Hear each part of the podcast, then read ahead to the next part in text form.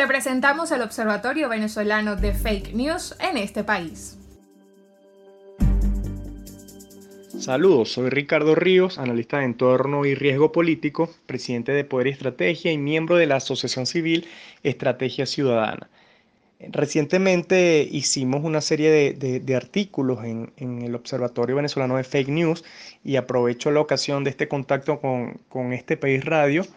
para, para un poco comentar lo que fue la, experiencia de, esas investigaciones, porque esos artículos fueron realizados a partir de un insumo muy valioso que fueron unas investigaciones, tanto estudios de campo como grupos focales, que hicimos aquí en Barquisimeto, y el resultado fue muy interesante y, dio insumo para, para todas estas conclusiones vinculadas a la desinformación y los fake news. Uno de los primeros lo llamamos limitaciones en el acceso a la información, suelo fértil para rumores y fake news.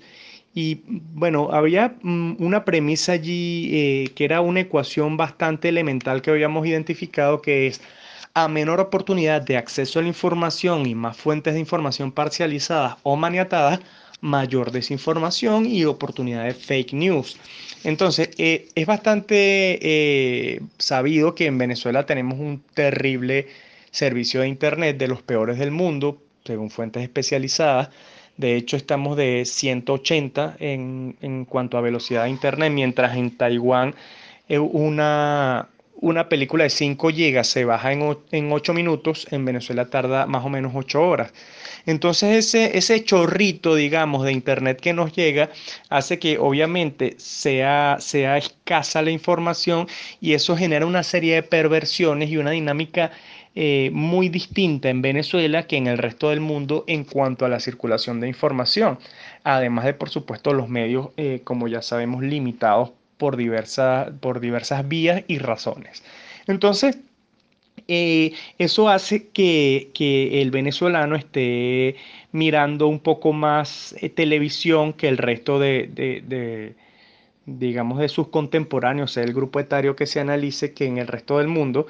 Y una de las cosas que a mí más me llamó la atención de, de esta investigación de uno de los grupos focales fue una señora de más o menos unos 60 años cuando preguntamos al grupo que si estaban, conscientes de la existencia y lo que significaba una fake news o una noticia falsa, y ella dijo que sí.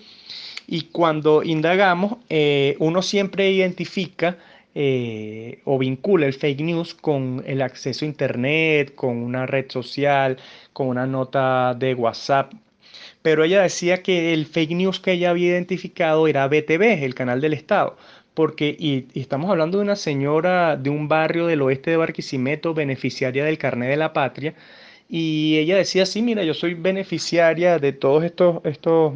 estas misiones y en general de, los bonos del carnet de la patria, pero sin duda alguna que, que cuando prendo BTV, a mí me da mucha rabia porque todo lo que dicen allí es diferente a la realidad. Entonces, esos son fake news. Eso digamos que fue una de las cosas eh, desde el punto de vista testimonial que más me impresionó porque eh, creo que hay que reenfocar lo que significan los fake news y no es solamente un tema de, lo que rueda por internet, sino por televisión también, en este caso esa, esa desinformación, bueno, ustedes los periodistas son especialistas en esta materia, no sé cómo,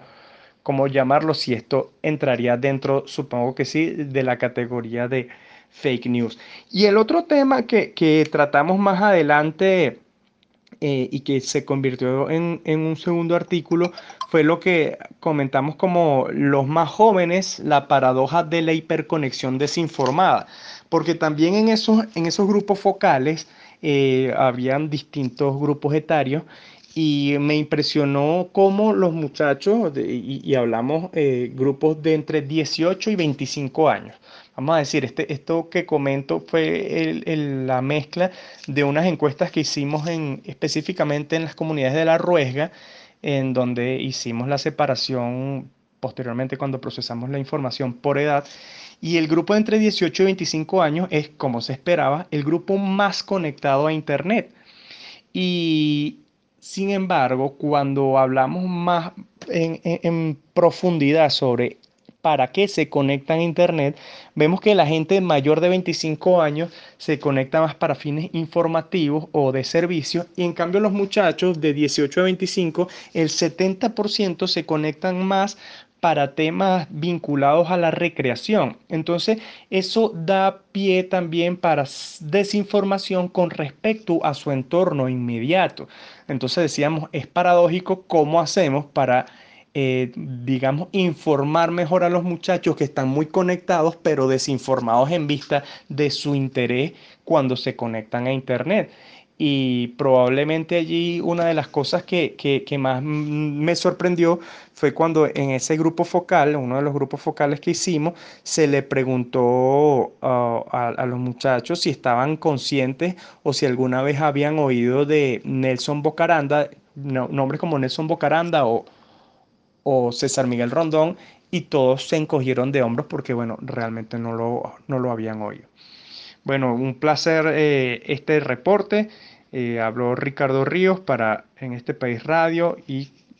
dando colaboración a los observadores venezolanos de fake news, al Observatorio Venezolano de Fake News, disculpa. Esto fue el Observatorio Venezolano de Fake News en este país. Para conocer más de los hallazgos del observatorio, visita sus cuentas de Twitter e Instagram arroba observatoriofn y su página web fakenews.cotejo.info.